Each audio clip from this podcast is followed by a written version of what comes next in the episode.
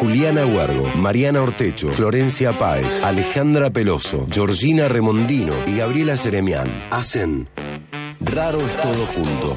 Un programa de humor e investigación sin ninguna pretensión.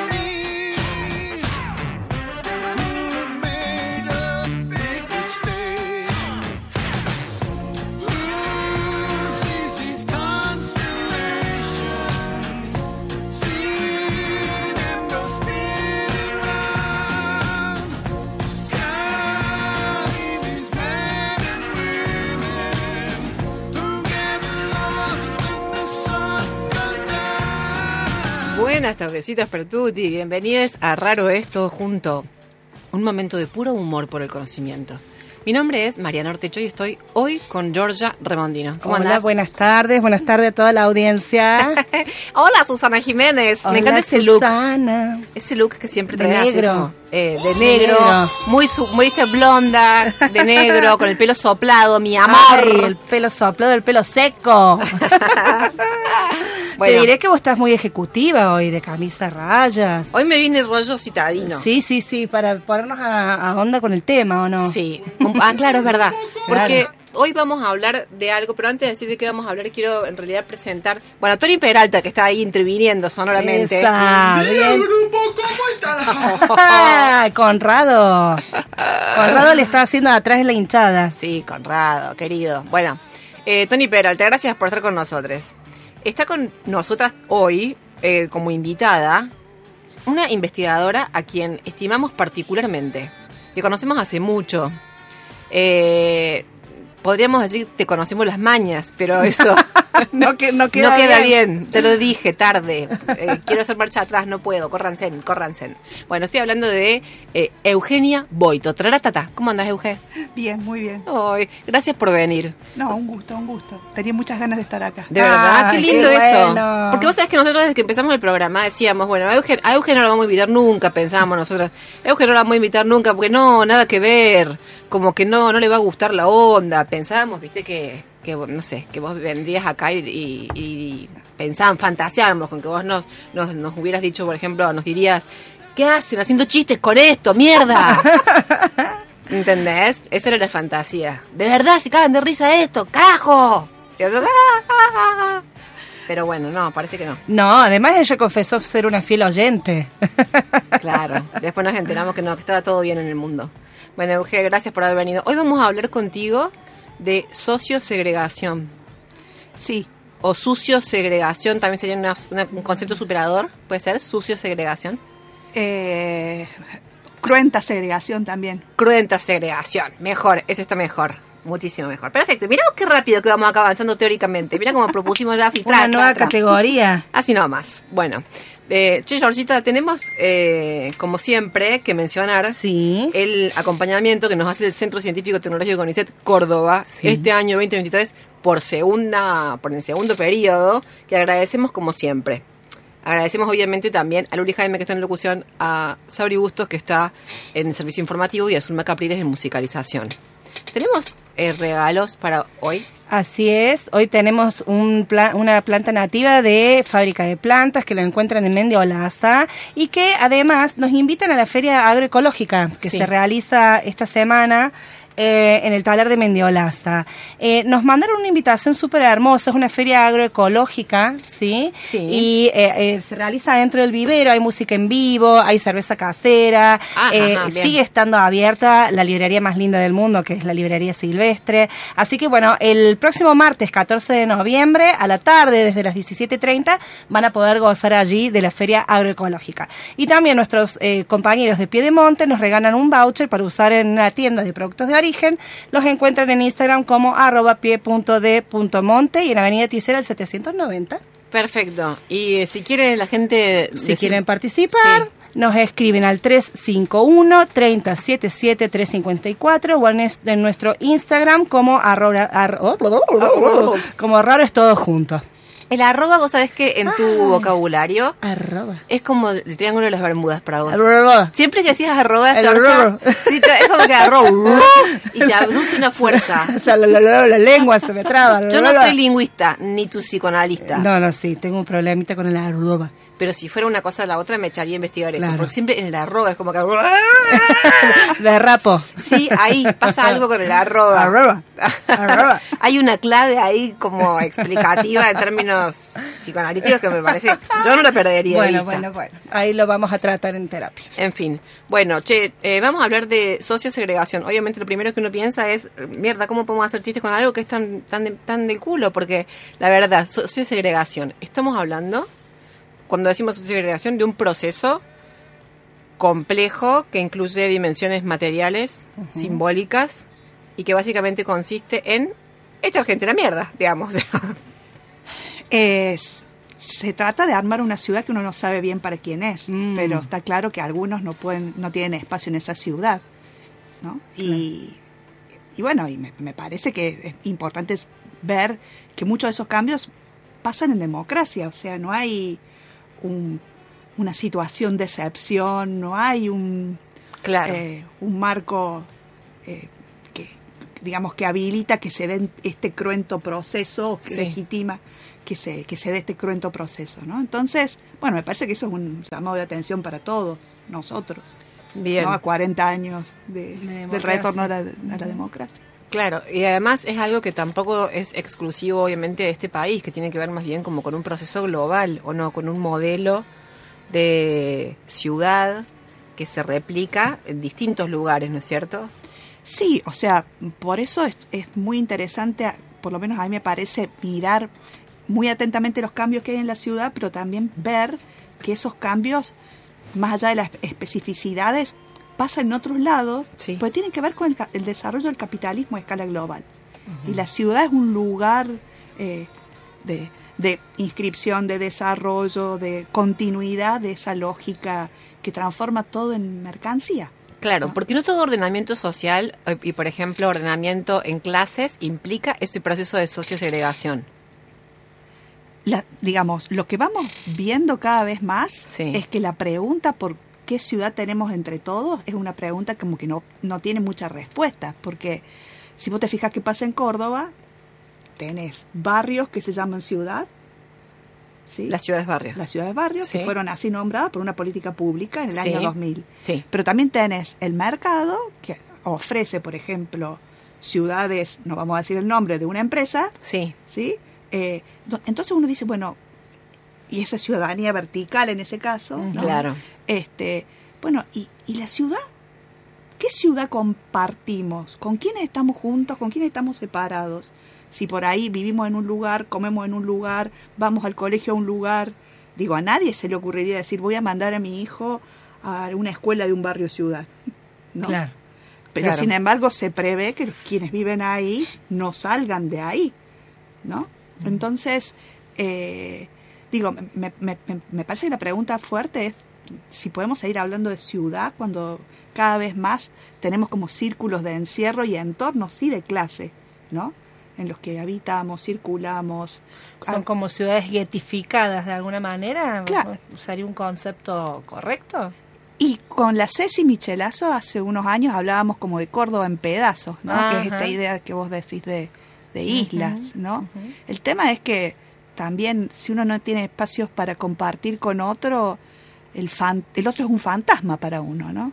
Claro. Y más con toda esta pasión vinculada a- al miedo, a la tristeza, al- al- a tener desconfianza de ese otro. O sea, digo, ahí los medios y, y- y las redes, ¿no?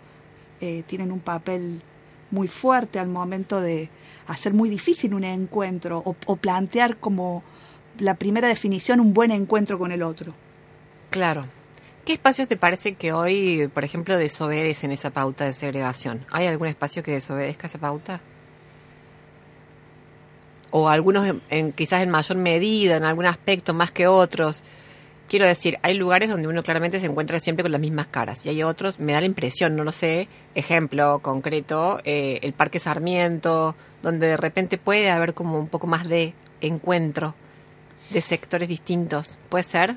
Eh, también Más que un shopping de la zona norte, por decirlo. Ujú. Pero también los espacios se usan de diferente manera en diferentes tiempos por diferentes grupos. Sí. Sí, claro, no es el mismo Parque Sarmiento el sábado a las 4 de la mañana.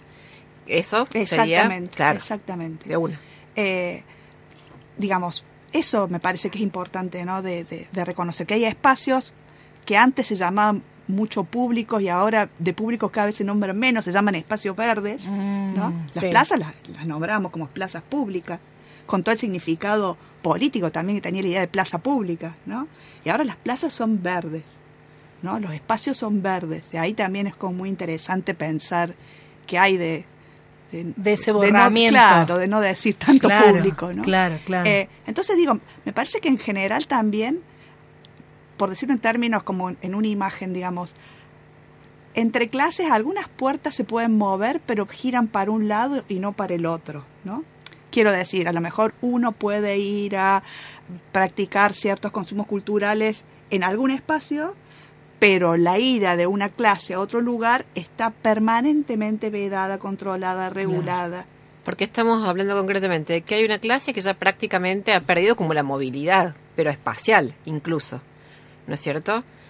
Hay algunos testimonios que son muy fuertes Sí. de algunas personas Que viven, por ejemplo, barrio. en, claro, en, en villas dentro de la ciudad. Eso yo lo he escuchado, por ejemplo, de gente de Villa La Tela hace millones de años, no millones de años, pero hace muchos años, que chicas que, que relataban como que les daba mucho miedo ir, aun cuando lo lograban, ir por, a barrios como, por ejemplo, Alta Córdoba. Terror. O el centro. Porque sabían sí. que obviamente, digamos, no eran bienvenidas de ninguna manera y que les iban a hacer sentir mal, eh, por no decir, las iban directamente a expulsar, digo, eh, con solo entrar, Para mí, darse una vuelta en la moto. Sí, para mí, digamos, es como muy interesante pensar una idea de libertad que tiene que ver con quién puede moverse y hasta dónde se puede mover. ¿no? Digamos, hoy moverse es muy difícil en términos de clase. Mover- moverse espacialmente. Espacialmente, Moverse espacialmente es muy difícil en términos de clase. Y cuando ni siquiera tenés un lugar, lo que ves a escala global son los tremendos desplazamientos de, poblaciones porque no tienen lugar en sus países, por guerra, por terrorismo, eh, por, por hambrunas, por situaciones socioeconómicas, por este desplazamiento eh, obligado, digamos, de quienes no pueden tener un lugar. Y quienes tienen un lugar y son pobres están fijados a ese lugar, ¿no? Están fijados por una política habitacional, por políticas de seguridad, por el desencuentro social que hoy es una marca este, de la experiencia contemporánea urbana, podríamos decir, ¿no? El desencuentro social. ¿A qué le llamaríamos exactamente desencuentro social, Euge? Y porque uno podía, podría pensar que históricamente la ciudad tenía que ver con lo plural, la- lo heterogéneo, la posibilidad de encontrar a alguien que hablara de otra manera. Claro. Eh, digamos, y hoy si eso va siendo este, cada vez menor, eh, por todo lo que decíamos antes. Sí. Eh, y además, el otro para mí es un otro con el que tengo cierto miedo. La primera definición de la situación, de, de la relación, de la interacción, va a ser, este, prefiero cruzarme de vereda, por decirlo Claro. gráficamente. Más bien, no, no, es- no estar con vos, sino evitar el contacto. Claro, Y a veces eso se exacerba, Euge, al interior de las comunidades más vulnerables, incluso hasta llevar a un repliegue al espacio doméstico, porque a veces el mismo lugar donde se habita se les vuelve hostil o violento. ¿Eso también es un fenómeno que vos observás o no? Me parece también que hay, que hay algo que ha sido muy fuerte, que es la pandemia, ¿no? Que, digo, los ecos de la pandemia los seguimos teniendo, eh, que implicó a lo mejor un proceso de profunda violencia que no veíamos en la calle, pero sí al interior eh, de las familias, ¿no? De los grupos domésticos, pero también, eh, y esto lo, lo, lo- conoce bien Juliana Huergo y también Laura Acosta, en situaciones, digamos, de- como la pandemia, donde estábamos obligados a estar encerrados y en esos contextos sin la posibilidad de circular y de que llegara lo mínimo alimentario, lo que vimos fueron formas de cuidado que no sé si pudimos ver en otras clases y no me estoy poniendo romántica, Sí, sí, ¿no? sí. Estoy diciendo de que, como, como decía un- una persona, eh, ver a alguien que nunca vino al comedor eh, y ahora viene con la espalda gacha, este, eh, con la cabeza inclinada, es toda una disposición corporal que obligaba a que entre todos teníamos que hacer algo. Claro. No, no podía no haber un plato en ese contexto de comida para, para alguien que, que esta vez no podía y que tenía vergüenza, que eso también es re complicado, porque ¿cómo vas a tener vergüenza de no poder en un contexto como ese? ¿Por qué tenemos que hacer y poder todo? ¿Por qué tenemos que ser absolutamente meritocráticos y resolverlo todo solos? ¿Qué hay de lo colectivo? ¿Dónde fue quedando lo colectivo? ¿no? Bueno, en ese contexto hubo formas de, de- de encontrarse y de hacer algo encerrados en los barrios, ¿no? Euge, te escucho y me pregunto algo que no sé, creo que alguna vez conversamos, pero como, ¿cómo es investigar en torno a estos temas? En cuanto a el para qué, cómo aprovechar o cómo, digamos, volver eh, eh, provechoso, ¿no? Todo este proceso de comprensión de estas dinámicas sociales. Para mí hay como diferentes escenarios ahí, ¿no? Primero, uno, eh, para mí la, la investigación tiene que venir o, o tener algún momento de docencia o de, de trabajo en el aula y demás, ¿no? Entonces, en un contexto donde los más jóvenes menos se encuentran también, ¿no? Eh, algunos resultados de la investigación les ayudan a mirar la ciudad, porque digo, Mm. uno le dice, bueno, ¿cómo es la ciudad? Y te digo la ciudad universitaria, a lo mejor lo buscan en el Google Map. Para, para saber cómo es la ciudad Una universitaria. representación. Claro. O sea, a- andate a Sico. Entonces buscan el, el Google Map. Y igual no llegas, ¿eh? Porque te digo que lo te caga de odio. En Ciudad Universitaria no hay forma. Viste que tenés que ir a una- un lugar que hay dos horas antes. Pero digo, de ciencia de la comunicación, ¿viste? Bueno, Sí. estoy en Sico. Y usaron el Google Map. Sí. Claro. Y vos qué dirías que pregunten No la una gente, ¿dónde exploración. está, sí, ¿dónde está Una psicología? exploración Claro. del, claro, del territorio, Claro, de la exactamente. comunidad. Pero aparte algo que fuiste haciendo porque sí. Digamos, antes al vicio por recorrer, por mirar, porque no se trata de ir del punto A al punto B en la máxima velocidad, como es propio de este tiempo, Claro. sino darse una vuelta, derivar, perderse, o sea, pero olvidarse del dispositivo que tenés en la La mano. banco, la banco, porque yo odio, odio usar el Google Map. Entonces voy manejando por la ciudad y voy bajando la ventanilla y voy preguntando, señor, ¿voy bien por acá? A vos Es una práctica extemporánea pareciera, pero digamos no pero que queremos la, hablar. Claro, pero la tenemos a, no, quienes venimos de otras épocas la tenemos yo no quiero, arraigada. no, yo no quiero. Ah, no, yo sí. Yo soy- no quiero esa, esa, esa clase de persona, ¿te acordás que te decía? Eh, seguí por acá, ¿a dónde? Eh, mira, tenés que seguir por acá, cinco cuadras, vas a ver que hay una iglesia, doblar a la derecha, ahí dale tres, tres, tres cuadritas, vas a ver que hay una plaza. Cuando llegues a la plaza, cruzala, rodeala por la izquierda, ¿sí? anda, anda rodeando la plaza por la izquierda y te vas a topar y ahí preguntas, ¿sí? me cago en la mierda. Ahí pregunta de nuevo. ¿Cómo te daría una hostia?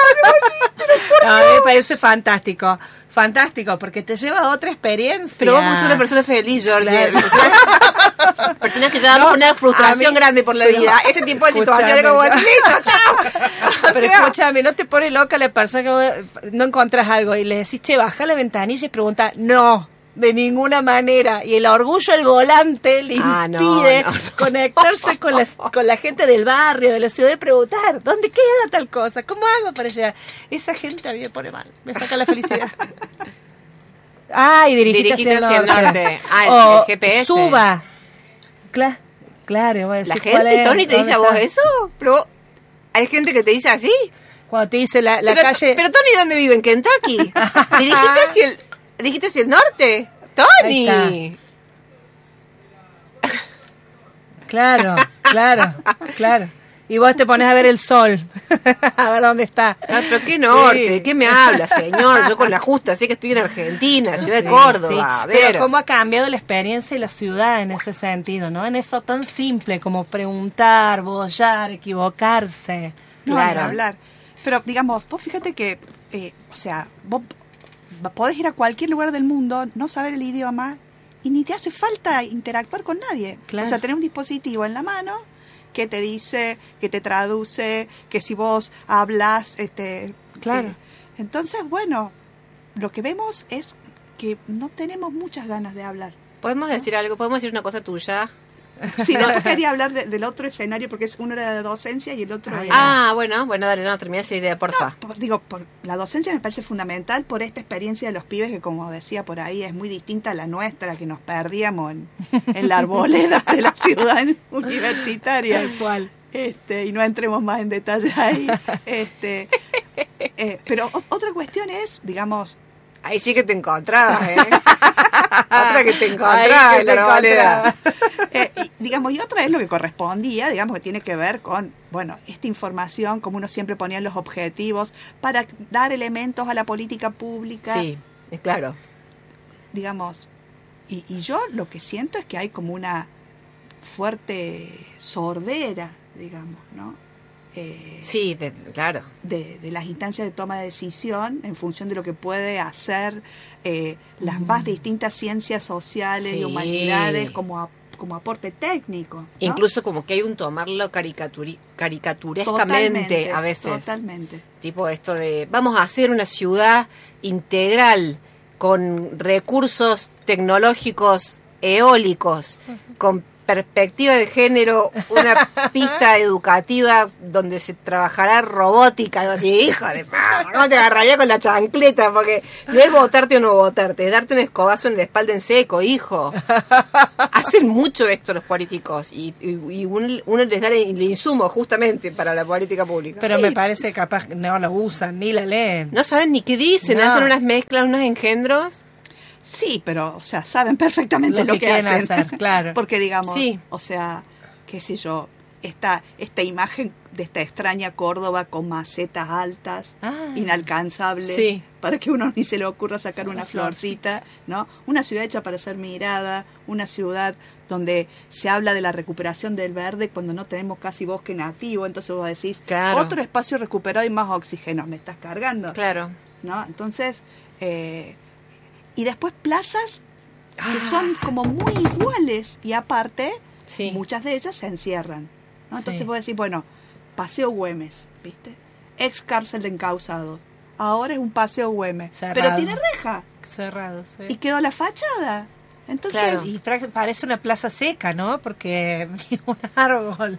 Lo de las plazas a mí me tiene inflada, Sí. le voy a decir la verdad. Viste, A- aparte, esta cosa de eh, proceso participativo para el diseño de las plazas. Le preguntamos a la gente, ¿qué plaza quieren? Le preguntamos a los niños qué plaza quieren. Ah. Y nos dijeron, un tobogán, una hamaca. Dale, carajo. o sea, de verdad, proceso participativo y le pusiste un tobogán, una hamaca, hijo. Sí. Mira, yo Dos estuve en bancos de, cemento, la, la madre. Me estoy cansando.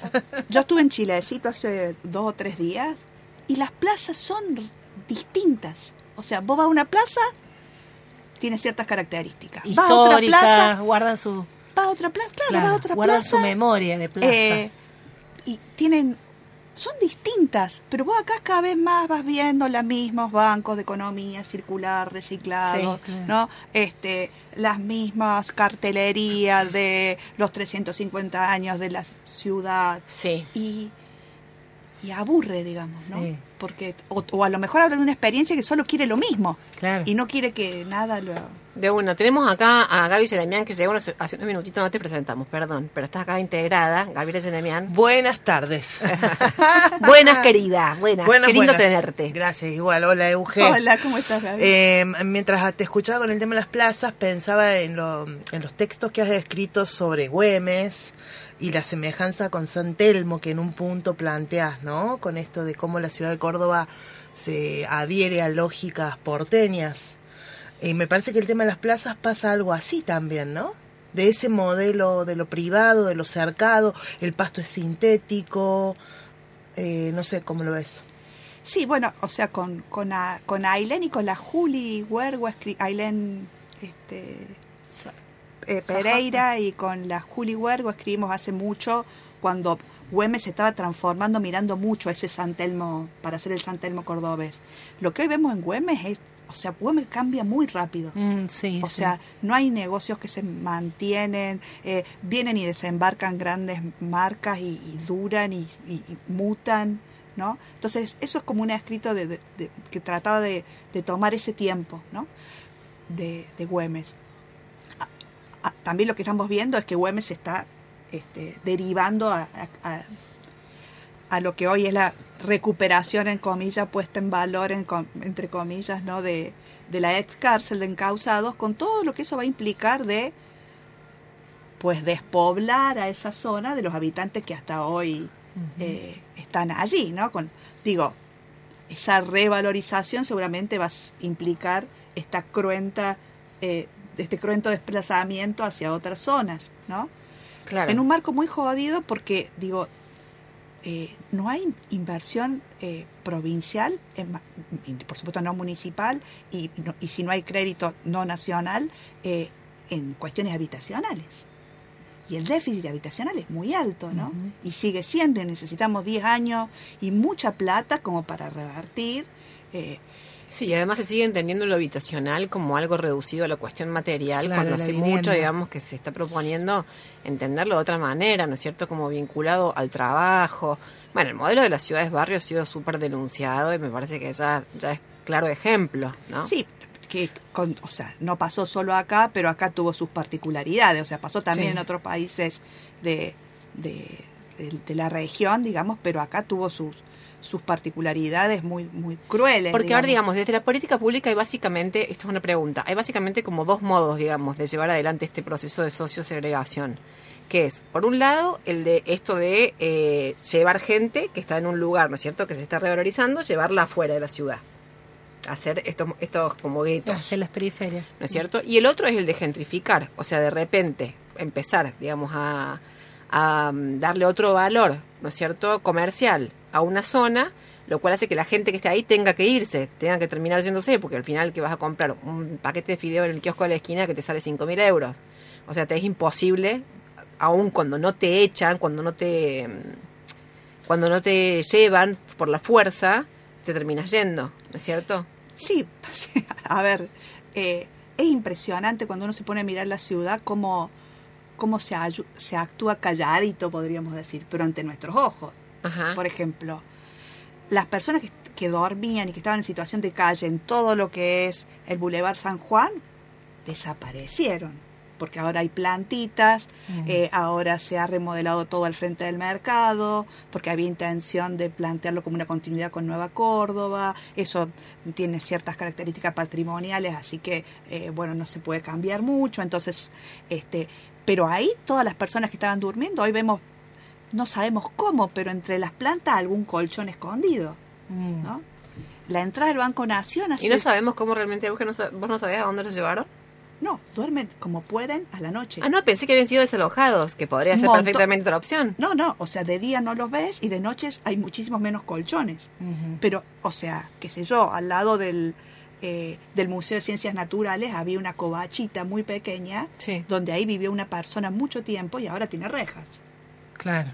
Eh, el Banco Nación no tenía rejas en la entrada y ahora tiene rejas a una determinada altura que si vos no venías viendo eso, esto pasó hace ya bastante tiempo, nunca te hubieras dado cuenta por la continuidad de la forma que eso se puso hace poco. Claro. ¿no? Entonces pasan muchas cosas de callado y ante nuestros ojos, ¿no? Eh, porque no, no miramos la ciudad. Por Claro. esto que decía, ¿no? O, o- o así como no miramos para arriba, ¿no? Y, y- y cuando miramos para arriba vemos estas mega construcciones que uno dice, bueno, ¿y esto cuándo termina? Porque nuevas, nuevas y nuevas y nuevas grandes construcciones vacías. Entonces, bueno, ¿para quién es la ciudad? ¿Para las cosas? ¿Para los sujetos? ¿Para qué sujetos? ¿Cómo se explican la cantidad de viviendas vacías? ¿Para qué se sigue produciendo? Claro, ¿Sí? con semejante déficit habitacional. Por supuesto, digamos que no está pensada la producción con relación a las necesidades, sino con la valorización. Claro. La necesidad de lavar dinero a lo mejor sí, digamos. Sí, bueno, son las y 36. Georgie hace así, tin, tin, miren el reloj, miren Sí, el reloj. relojito hago con las manitos. Bien. Bueno, ya vamos a ir a un corte pronto por Tele 8. ¿Quieren que hagamos, ¿quieren que hagamos una pequeña tanda? Hacemos una tanda Le y damos un recreo a la Euge Sí. porque estamos tipo... kin, kin, kin. Pobre. Y por ahí quiere respirar un poquito. Bueno, volvemos en un toque a hablar con Euge Boito sobre hoy eh, sociosegregación, sucia segregación, cruenta segregación, como propone Euge. Raro es todo junto, porque la ciencia también tiene risas.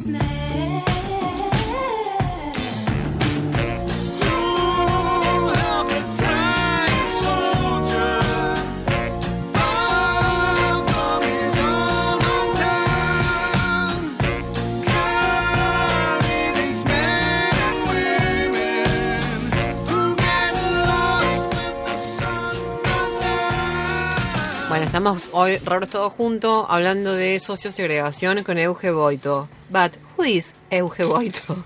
Eugenia Boito es doctora en Ciencias Sociales por la UBA, magíster en Comunicación y Cultura Contemporánea, licenciada en Comunicación Social, licenciada en Trabajo Social por nuestra Universidad de Córdoba y es investigadora independiente del CONICET. Se, se especializa en estudios críticos de la ideología. Oh, great, that's Oh, amazing. It's amazing, yes. Nos gusta aclarar con algo que no tiene nada que ver, que es casi cábala. Parece disonante, lo es también. Pero es raro todo junto. Pero es raro todo junto. Bueno, eh, no, yo quería decir antes, y te había interrumpido para solamente mandarte en cana y decir, eh, no, mandarte en cana. Porque vos estabas diciendo, vivimos en una ciudad en la cual eh, la verdad es que nos comunicamos fundamentalmente con nuestros teléfonos, con nuestros dispositivos móviles, todo. ¿Querés saber dónde, dónde está la farmacia? Le preguntas al teléfono. Claro, Google Maps, que decías. Google Maps, ¿no es cierto? Incluso querés hablar con alguien de tu familia, le preguntás al teléfono porque está ahí la persona al final, bla. Y vos no tenés teléfono. No. Vos por todo esto dijiste, ni mierda. Eh, la verdad, Sí. no lo puedo comprender, sinceramente. O sea, eh, El celu, estamos hablando del celu, ¿no? Claro, el Sí. teléfono celular. Sí. No, me encanta porque le, le das la pelota de Euge y la tira lejos, lejos. Vos decís, "An- anda a correrla. Mira, mira, Tony te admira, te está lavando. La verdad no lo puedo comprender. No Eh. puedes comprender la cosa de estar ahí, como ponerle tanta atención a un o sea, a mí me aparatito. pone muy nerviosa. Ah, ah, Por ah, ejemplo, ah. cuando veo que alguien este, re- recibe sonidos y sonidos y, eh, y van, sonidos y van cayendo los mensajes y, y, y bueno, la verdad me, me pone muy nerviosa. Eh, y, y nada, digamos, no me voy a poner romántica, pero, o sea, no entiendo el tema de, de los emoticones, no entiendo el tema de los mensajes cortos, eh, no entiendo el tema de tener los números al, al alcance de un dedo y no... no, El no- año pasado tuvimos que trabajar en una cosa, y yo te quiero decir que tampoco voy a romantizar, pero me gustó mucho porque Euge me dijo por correo, me puedes llamar al fijo, poner a partir de tal hora. Y entonces yo fue como que de repente, yo en mi, en mi experiencia vital, ¿entendés? No, no, volví como una etapa linda. ¿Entendés? Como que dije, bueno, yo a las 20, 30 telefoneo. y fue como hermoso, fue como decir, me voy a dar el tiempo y voy a telefonear. Entonces dejé todo, ¿entendés? y hablé con ella, fue una cosa muy rara. Claro, claro, pero de hace 20 años atrás lo tenías totalmente naturalizado. Naturalizado, sí, sí. De darte ese espacio para el otro. Pero aparte Claro. tenías en la casa, digamos, el- y no es romántico, es simplemente Sí, sí, sí, plantear, digamos, mirar o sea, cómo, cómo los dispositivos, o sea, se, se nos pegan al cuerpo al, al punto, digamos, que sentimos que si no, bueno, como esa publicidad, si, si salgo sin el celular estoy desnudo, ¿no? Entonces, o sea, entonces, bueno, antes uno se sentaba, le daba un espacio-tiempo a la práctica de hablarle al otro, Sí. ¿no? Entonces, qué sé yo, yo con, con mis pocos tíos grandes que me quedan, eh, tengo esa práctica, digamos. Ellos tienen celular y demás, pero eh, nos sentamos a hablar por teléfono. O sea, yo después de las 8, este, Qué saludo.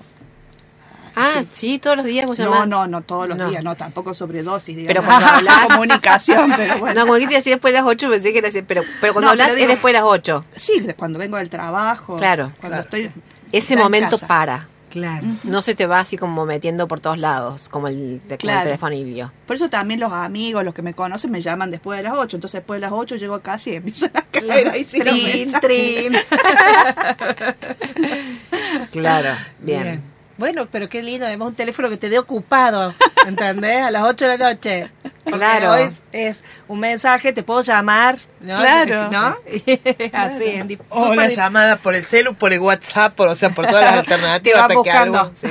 Hoy tomás como grosero cuando alguien te llama sin decirte. Sí, te puedo totalmente. llamar. Cuando alguien te Sí, metió la violento. llamada, como, pero la Sí. madre, casi llamando. Sí, sí, sí, sí. Sí, yo directamente, o sea. No estoy en llamo, casa, sí. digamos. No, o sea, llamo. Ah, vos no y, tiene. y- y ahí pregunto, ¿te molesta? Es verdad que ¿Te molesta? ¿Podés atender? ¿Te molesta hablar ahora? Ahí pregunto, pero ya Fuerte, mandé. eh, no, fuerte, no, fuerte claro, que te diga así. Hola, decía- podés atenderte y molesta hablar ahora. No, Eugenia, de- decime nomás. Decime tranquila. Yo le quería preguntar a Euge, vos recién hablaste un poco de esta eh, posibilidad de darnos un tiempo para observar, mirar, contemplar nuestra ciudad y ver la cantidad de viviendas vacías, ¿no? Y me preguntaba, digamos, cómo eh, se vincula esto con esa idea de que el desarrollo arquitectónico de alguna manera está vinculado a las recurrentes crisis del capitalismo, ¿no? De que había ahí como una posible solución. ¿Nos, nos podés explicar esa idea y cómo hoy, digamos, eso sí es una fórmula que sigue funcionando o no? Eh, bueno, a ver, me- hay varias cosas. Me parece, me parece que hay una eh, como un- una imagen muy interesante que conecta el campo y la ciudad, ¿no? Y es un viejo documental de la revista Crisis que habla eh, de, de una ciudad que es la ciudad del boom y la ciudad del ban, que es Rosario, ¿no?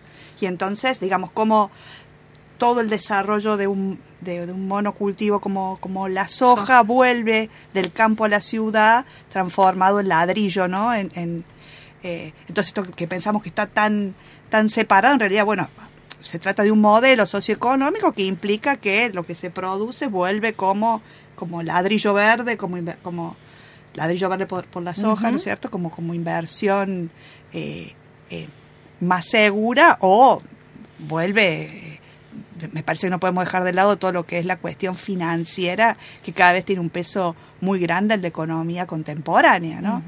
Eh, entonces, nada, o sea que aquí en Córdoba, digamos, un grupo de desarrollistas se definan como los como los refundadores de la ciudad, es todo un tema que nos, bueno, que nos dice en la cara de vuelta, ¿no? Este, bueno, ¿quién toma decisiones en la ciudad? ¿Cómo se planifica la ciudad?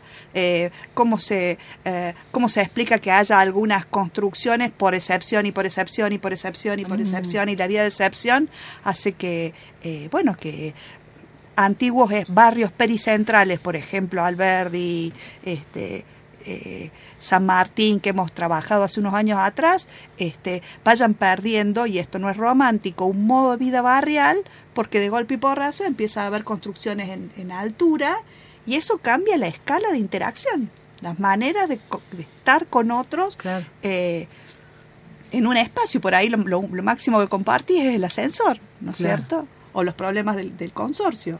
Entonces son como, como al revés del... ¿Se acuerdan de ese cuento hermoso de Cortázar, la autopista del sur?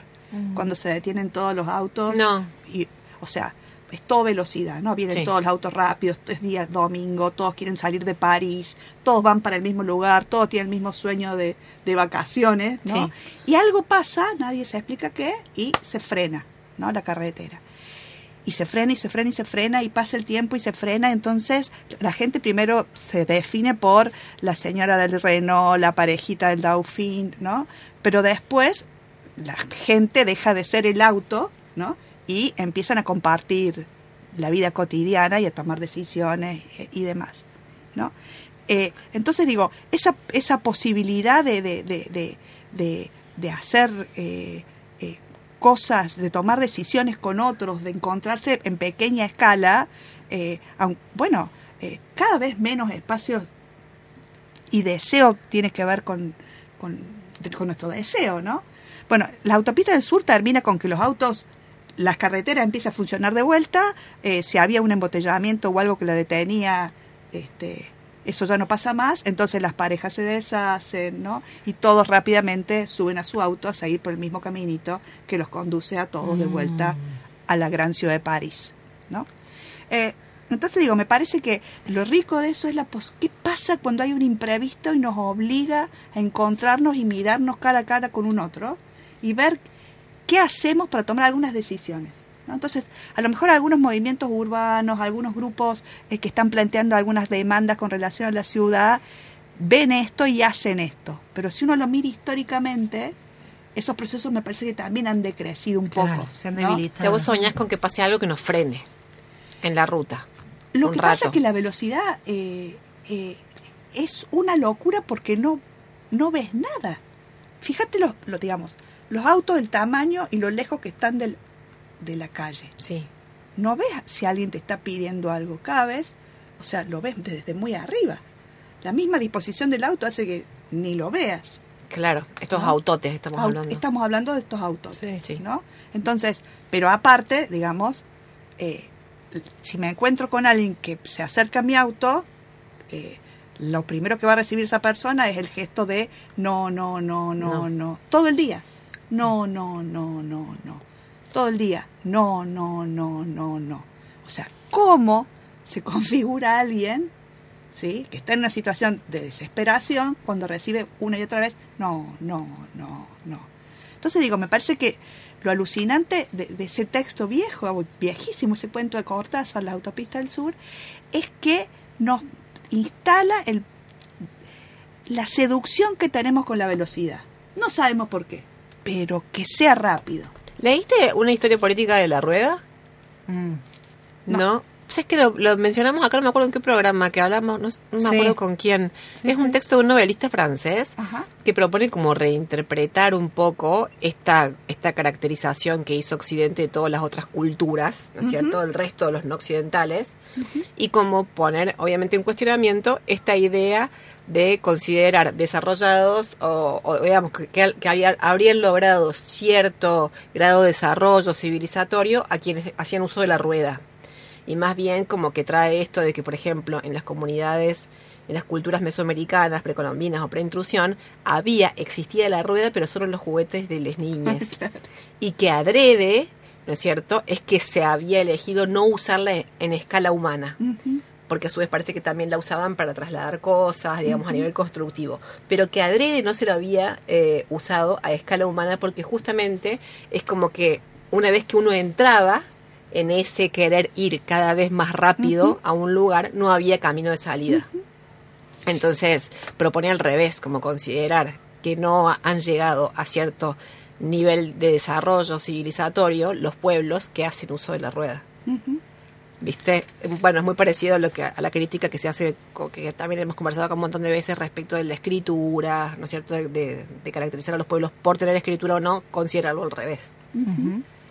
Euge, nos han llegado un montón de mensajes hoy, digamos, encantados con el tema. Juan Pablo nos dice, la chica me puse a pintar una pared con la excusa de, escu- con- de escucharlas y que nadie me joda. Yo creo que esto de hacer todas las plazas iguales y darle a toda la ciudad la misma onda es una movida para reemplazar de la cabeza de los cordobeses aquello que se impuso con Martí, creo, y los CPC donde la ciudad quedó marcada por un gobierno. Creo que es una idea eh, por reemplazar esa fuerte imagen. No sabemos cuánto nos va a salir dicha jodita.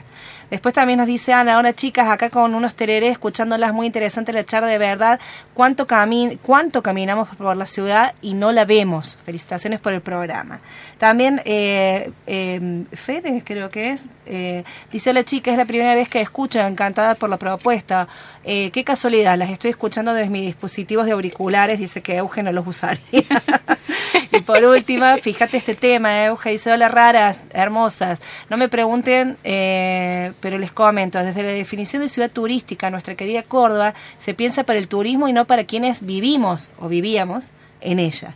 Estas políticas culturales ahora nos hablan de industrias culturales, ¿sí? Nunca imaginan un taller de música, ya, y Sonia detrás las sierras. Ahí voy a terminar de leer el mensaje. Bueno, esta política que se ha impuesto tan fuerte, ¿no? Que es la Córdoba turística. Sí, bueno, eh, a ver, eh, yo he trabajado algunos años con María Belén Espos, que ha estado por acá, y bueno, ahora cada, cada chancho a su rancho, digamos, yo soy chancho en el chino, así que nunca más claro. Este, eh, ella no, ella es gallo. Este, eh, y bueno, y ahora Belén trabaja cuestiones de patrimonialización y demás. Pero juntas empezamos a ver, digamos, cómo es, digamos, es muy valioso lo que dice la, el- la- el- La oyente. la oyente en, el, en el mensaje que leías, pero digamos, lo, yo lo que veía- veníamos viendo con Belén es que los propios habitantes se transforman en, tu- en turistas de su ciudad, ¿no? O sea, no solamente la ciudad, pensemos en el centro, se vacía, ¿sí?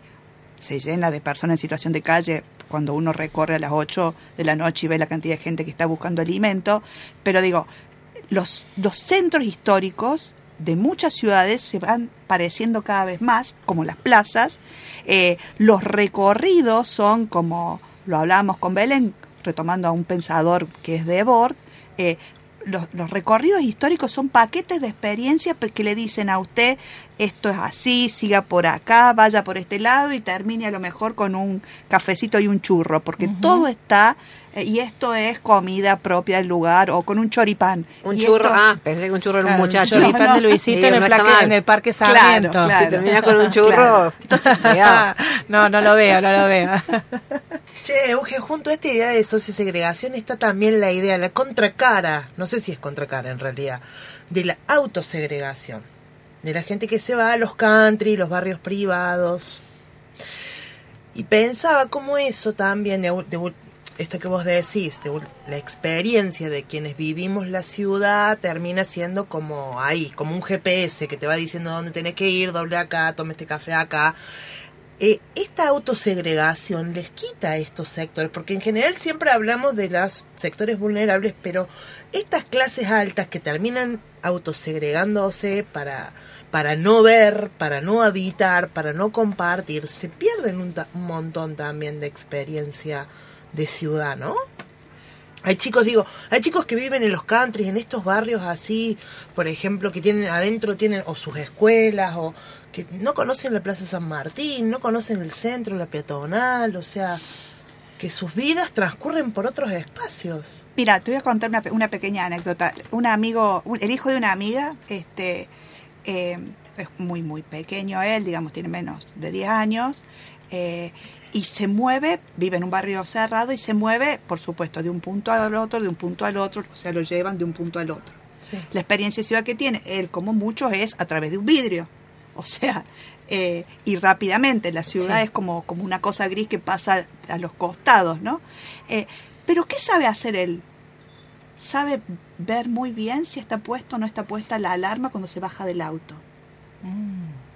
Digo, y no es un... A ver, no es algo que le pase a este chico nomás, ¿no?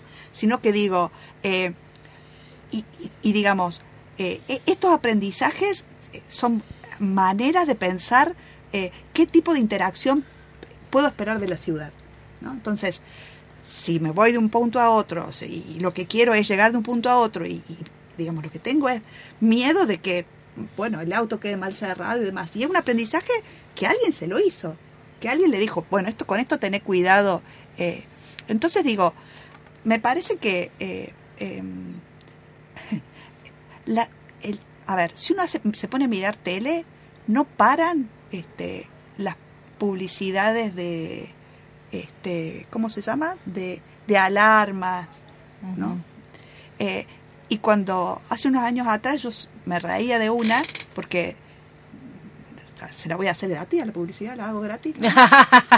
Sí, hacela, hacela. puertas tanto Ah, sí. más duras que la Sí, realidad no entonces yo me reía pues decía, más duras que la realidad Ah, no no hay escuché nunca eso. No hay puerta, o sea, te encierres, te pongas eh, todas las medidas de protección, o sea, siempre vas a estar vulnerable, siempre existe la posibilidad de...